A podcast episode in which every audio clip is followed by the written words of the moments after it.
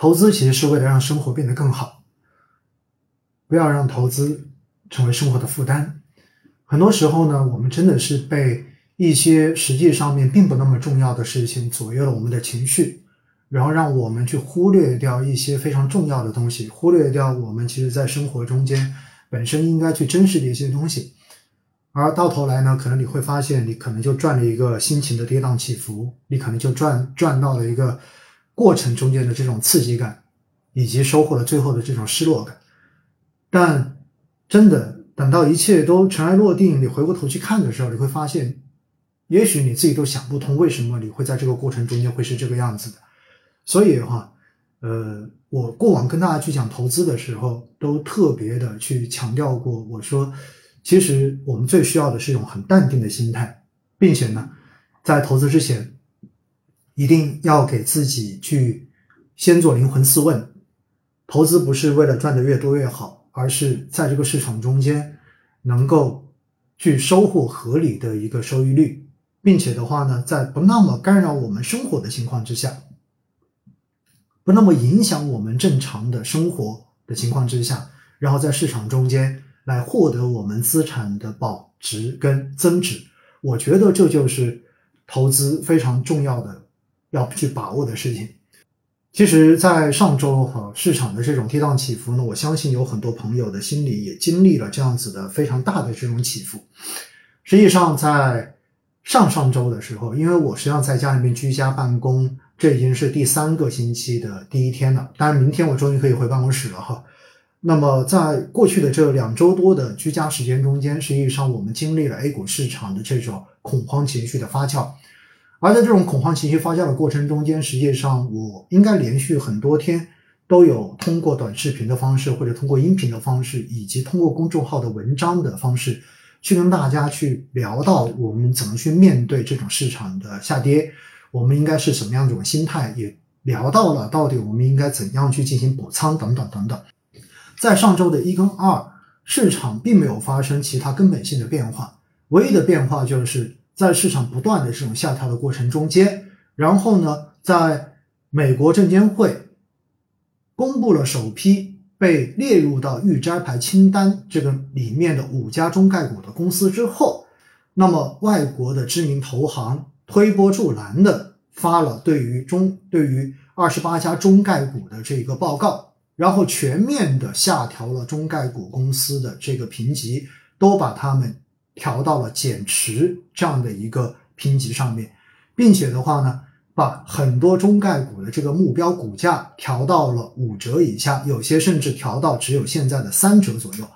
所以呢，在本身我们知道，在过去的这段时间，因为俄乌之间的冲突，然后我们看到了美欧，尤其是美国对俄罗斯的这种制裁。而且呢，我们也看到了，对于俄罗斯的相关的这些上市公司的股票，在美国的交易所上市被禁止交易、被勒令卖出，然后市值在一夜之间归零的这种状态之后，实际上呢，全球都知道，在未来的这几十年，中美之间的博弈其实才是世界上面最重要的一个主旋律、一个主要的矛盾。所以，当我们看到俄罗斯受到了相关的制裁之后，其实，全球的投资者都在考虑，未来如果中美之间的这一个竞争达到了一定的强度的时候，会不会现在施加在俄罗斯身上的这种制裁的手段，最终全部都会被施加在我国的相关的这种方方面面的这个上面？所以呢，在很多时候，我们经常会说，哈，作为中国人，我们在过去的这段时间，其实。可以非常理性或者说非常清醒的去看到，如果未来可能会发生一些什么样的事情，那么在这样的情况之下呢，实际上全球的这种资本的避险情绪，随着俄乌的冲突，随着美欧对俄罗斯的这种制裁的不断的推进，它本质上面的话呢，会造成全球的这一种风险偏好本身就在下降，尤其是对于中国资产未来是否还。安全的这一个疑虑，其实在某种程度上面是会被放大的，而外国的这些投行也顺势就这个事情的话呢，扇了一把扇了一把火，扇了一把风，点了一把火。所以在这样的情况之下呢，就在上周的周初的时候，其实进一步的是恐慌情绪进行了发酵。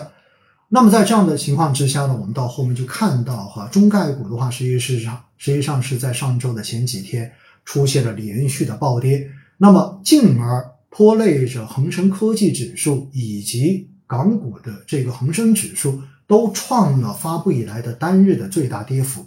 那进而我们的 A 股呢，也恐慌性的在一路的往下在掉。所以在这样的情况之下哈，我们就经常会要说到上周。前两天就是恐慌情绪发酵，然后形成的这种市场的杀跌而已，而且是无差别的杀跌。那么在这种情况之下呢，其实过多的再去跟大家解释，然后说市场现在不应该要卖了，现在市场应该是要去大胆的买入。其实这些话呢，说一次两次可能大家还信，说多之后看到市场仍然喋喋不休，你会发现其实你再说也没有什么太大的用处。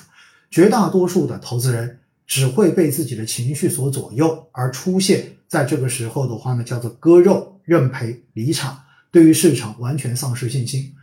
所以呢，在上周哈，实际上我全周呢是做了呃一十二场的直播，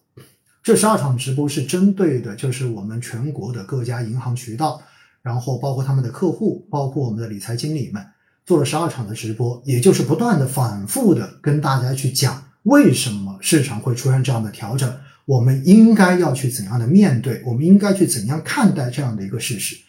十二场做下来之后，说实话，如果市场再继续跌，大家又能够把这些话记多久呢？可能根本就记不住。为什么？因为情绪在左右着我们的动作，左右着我们的思考。所以呢，在上上周三的时候，就在那天中午的一场直播中间，我就。特别提到了一句，我说其实我们现在要看的是到底有没有高层会出来喊话，因为到现在为止，我说我们还没有看到在这一波的快速下跌过程中间，然后相关的机构针对市场有做任何官方的表态。结果那天中午马上就传来了国务院金融稳定发展委员会召开专题会议的这个消息。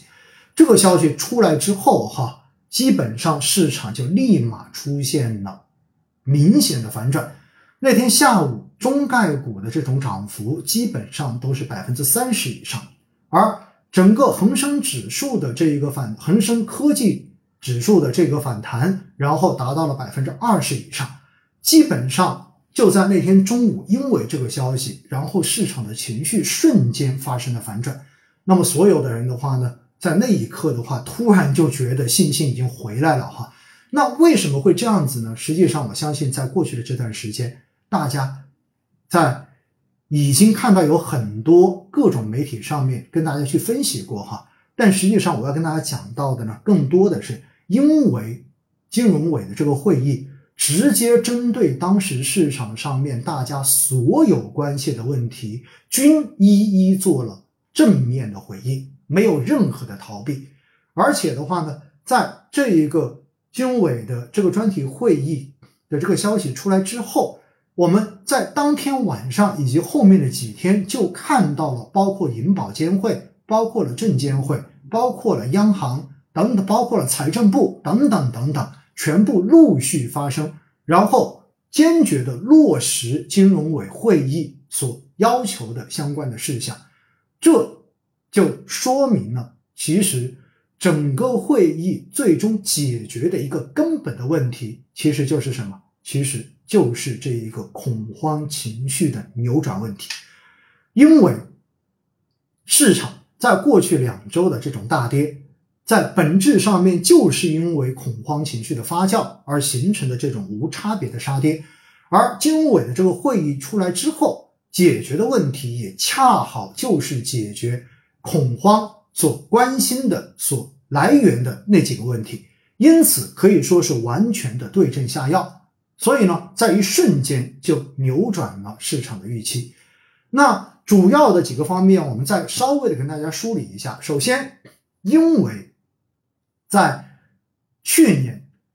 恒大为代表的这一种头部开发商出现了相关的暴雷事件之后，让全球其实对于中国的房地产企业未来的信用危机多多少少是有担忧的。所以在这样的情况之下呢，首先金融委会议针对房地产企业的话呢，特别提出了要及时研究和提出有利有，并且提出有要有利有效的防范化解风险应对的方案，提出向新发展模式转型的配套措施。其实说到底的话呢，就是再次的给房地产这一块的话做出了明确的表态。实际上，房住不炒是过去几年一直坚持的一个基本的政策定位，没有改过。但是呢，从去年的年底开始，我们就可以看到，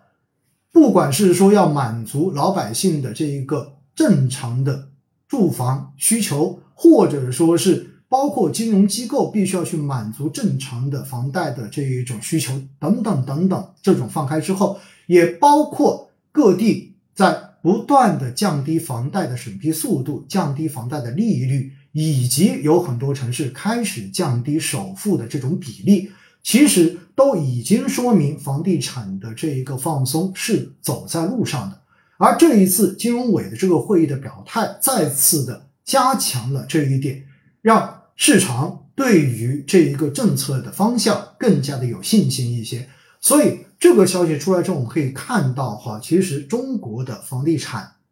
行业、房地产公司的这些股价是有明显的反转的，这是非常明显的。然后第二块是什么呢？对于中概股，其实呢，我相信哈，今天在听直播的您还是有很多可能都是属于盖世英雄，也就是一路在加仓中概，但是的话呢，发现加着加着已经加到了脚踝这个位置了，对不对？已经不是腰斩位置，而是脚踝的位置。那么，针对中概股，其实之前最担心的无外乎就是两块。第一块就是中美监管机构之间的这一个协作，这个沟通是否能够达成一个相对妥协的协议？因为美国证监会要求，对于在美国市场上市的外国公司，必须要提交相关的证明，能够证明它并没有被外国政府所控制。所以的话呢，基于这一种目的，他要求。国外的公司在美国市场上市的这些公司，必须要允许美国的这一个机构，然后可以审查到这些上市公司的这一些审这些会计师事务所的一个工作的底稿。但是呢，针对这一块，实际上因为有很多可能涉及到我国的这种国家安全，所以在之前的话，双方是根本就没有达成任何的协议，因此呢，一直拖到现在。而按照当时的这一个外国公司担责法的话，到二零二三年年报出来之后，如果没有办法去满足这个要求的外国上市公司，就全部都要在美国市场进行退市。所以，当这个消息出来之后，又叠加了刚才所说的这个外国的知名投行针对中美脱钩、针对中概股的这种评级的全面下调。而且直接喊出了对于中概股前景的这种不看好，认为前景不可预期的时候，那么市场恐慌情绪进一步发酵的当口，然后金委会议首先做出了表态，那就是会加强和美国监管机构的良好沟通，并且的话呢，已经取得了积极的进展，而且特别强调了我国会继续鼓励公司。鼓励这一些企业到境外去进行上市，也就意味着表达了一个官方对于这个问题的处理态度，那就是可以谈，我们也在积极的谈，并且已经取得了积极的进展，而且在未来我们还会继续推动这个事情发展。那么这个表态出来的话呢，说实话就直接回应了市场当时最担心的这个问题，而且。中概股之所以会出现如此大的这种下跌，另外一方面就是因为从去年开始，国内对于平台经济的这些龙头公司进行的反垄断的这种整顿。那么反垄断的这种整顿呢，实际上从去年到现在的话，基本上这一年多的时间就一直没有间断过。而且的话呢，呃，在过去的这段时间哈，甚至于还有一些各种各样的流言给传出来。那么大家也在担心，如果在这样的情况下面，到底政策的调整会调整到怎样的一个强度？会不会导致这些上市公司、这些平台经济的龙头公司未来的一个盈利的模式要完全重塑，而过去的这一种盈利可能根本就没有办法再继续下去了。这是影响到中概以及恒生科技非常重要的第二层的担心。那么金融委会议也做出了非常直接的回应。我觉得这是周三的这次会议哈，非常让人耳目一新的地方，就是在于它真的是直接回应，没有任何藏着掖着。那么针对平台经济是怎么说的呢？原文是这么讲的：有关部门要按照市场化、法治化、国际化的方针，完善既定方案，坚持稳中求进，通过规范、透明、可预期的监管。稳妥推进，并尽快完成大型平台公司的整改工作，红灯绿灯都要设置好，促进平台经济平稳健康发展，提高国际竞争力。在这几在这一段话中间，最重要的是什么？最重要的是，首先第一，要求稳中求进，而且要通过规范、透明、可预期的监管，这个。定位出来之后，我觉得是直接回应了市场的这种关切。毕竟从去年针对几个行业的调整来说，有很多都是非常突然，让市场完全没有预期。那么金融委的这个会议提出一定要是透明、可预期的，这就意味着未来再有相关的调整出来的话，一定会事先的跟市场进行先期的这种吹风跟沟通。这就解决了大家很担心的一个直接的问题，而且的话呢，后面特别强调红灯、绿灯必须要设置好，意味着是有绿灯的，不是全部只是红灯。这就解决了另外一方面，也就是外国的这个投行所认为的中国可能未来的话要分拆掉我们的这些大大型的这些龙头的平台经纪公司，可以证明这也是流言，对不对？也是谣言。而且呢，特别还要强调促进平台经济健康稳定的发展，而且要提高国际竞争力。这句话出来之后，也就意味着给了一个定调：我们并不是说让这些公司死掉，也不是让这些公司活不下去。到最后，我们还要提升它的竞争力，让它去参与国际的竞争。所以，这个定调出来之后，可以说是直接给中概股以及平台经纪公司吃下了第二颗定心丸。因此，两个方面可以说是直接解决了市场最关切的这个所谓的中美脱钩的具体的体现在中概股上的这个危机。因此，当这两个回应出来之后，我们所看到的就是中概股，尤其在美国的这些中概公司。有些公司甚至在两天之内，在三天之内就实现了股价的翻倍，对吗？然后恒生指数，包括恒生科技指数也出现了大幅的攀升。其实这就是因为回应了市场最关切的问题。同时呢，对于香港的这种金融稳定问题呢，也特别强调内地与香港两地的监管机构要加强国际的协作。因此，星期三中午金委会的这个会议消息出来之后。解决最根本的问题，其实是解决的市场所关切的情绪问题。军委的会议相关的这种精神出来之后，马上从当晚开始，各部委、各个部门相关的机构都陆续出台了一系列的稳定市场预期，以及鼓励更多的这种机构长期资金入市的这种态度。那我们所看到的包括什么？包括证监会，然后三月十六号及十七号连续的表态，要全力维护市场的平稳运行，而且呢，宣布从四月份开始，将股票类业务最低的结算备付金缴纳比例从百分之十八调至调降至百分之十六，这一点预期可降低市场资金成本两百亿。这是直接的利好哈，就相当于我鼓励我来降低你的这种成本资资金使用成本，说到底就是鼓励，对吧？有更多的资金可以参与到市场的交易中间来。而同时呢，三月十六号，上交所又发布了关于免收深圳、内蒙古、山东、吉林等等上海等近期受到新冠疫情影响的上市公司二零二二年的相关费用的通知。并且十七号，北交所也直接发布了减免相关地区的这些上市公司的上市年费。其实说到底，相关的机构在不断的表态，也就是我们都在降费，我们都希望市场能够稳定，并且呢，我们也看到哈，在鼓励机构更长期的去持有这些股份，以及鼓励公募基金公司更多的使用自有资金来进行自己家基金份额的认购并持有，也在相关的这种精神指导之内。因此，我们所看到的就是连续的这种部门相关的发生，实际上给市场的这个情绪不断的在加码，让大家不要慌，让大家不要因为前期的这一种流言，不要因为市场的这种下跌，然后就对市场的未来有更加恐慌的这种预期。市场的话呢，也在星期四跟星期五两天的上涨之后呢，实际上我们看到今天虽然市场是一个波动的状态。但是呢，基本上我说它叫做回归了市场的本质，也就意味着大家终于从那种恐慌的情绪的负向螺旋中间，然后直接被拉起来了。拉起来之后，至少大家能够比较冷静的回头来看一看，哎，那股市现在到底是贵还是便宜？未来我们到底要看的是哪些东西？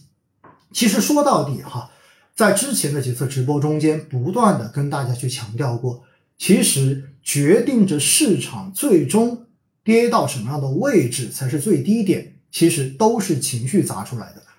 实际上，市场在情绪的这一种作用之下，往往会比它该跌跌的更多，而在涨的时候，也会比该涨涨得更高。像上周前两天的那一种大跌，在某种程度上面就已经是毫无。意义或者说你连评述的这种价值都没有的无差别的情绪宣泄，所以在那种时候呢，唯一能说的就是按照我们正常的补仓节奏，只要触发了补仓线，该补就补。因为我一直跟大家强调过那句话，也包括在星期二、星期三的时候，当时我也跟大家发了一篇短文，再次强调那句话，那就是当市场恐慌的时候，你买也对，不买也对。但卖大概率是不对的，对吗？我相信很多人应该对这句话的印象都非常的深刻。当然，还有另外半句：当市场疯狂的时候，你卖也对，不卖也对，但买大概率是不对的。所以哈，我觉得大家一定要牢牢的把这两句话记在脑海里面。然后，当你发现你的情绪什么时候变得恐慌，什么时候开始变得疯狂的时候，你都要提醒自己我刚才所说的这两句话。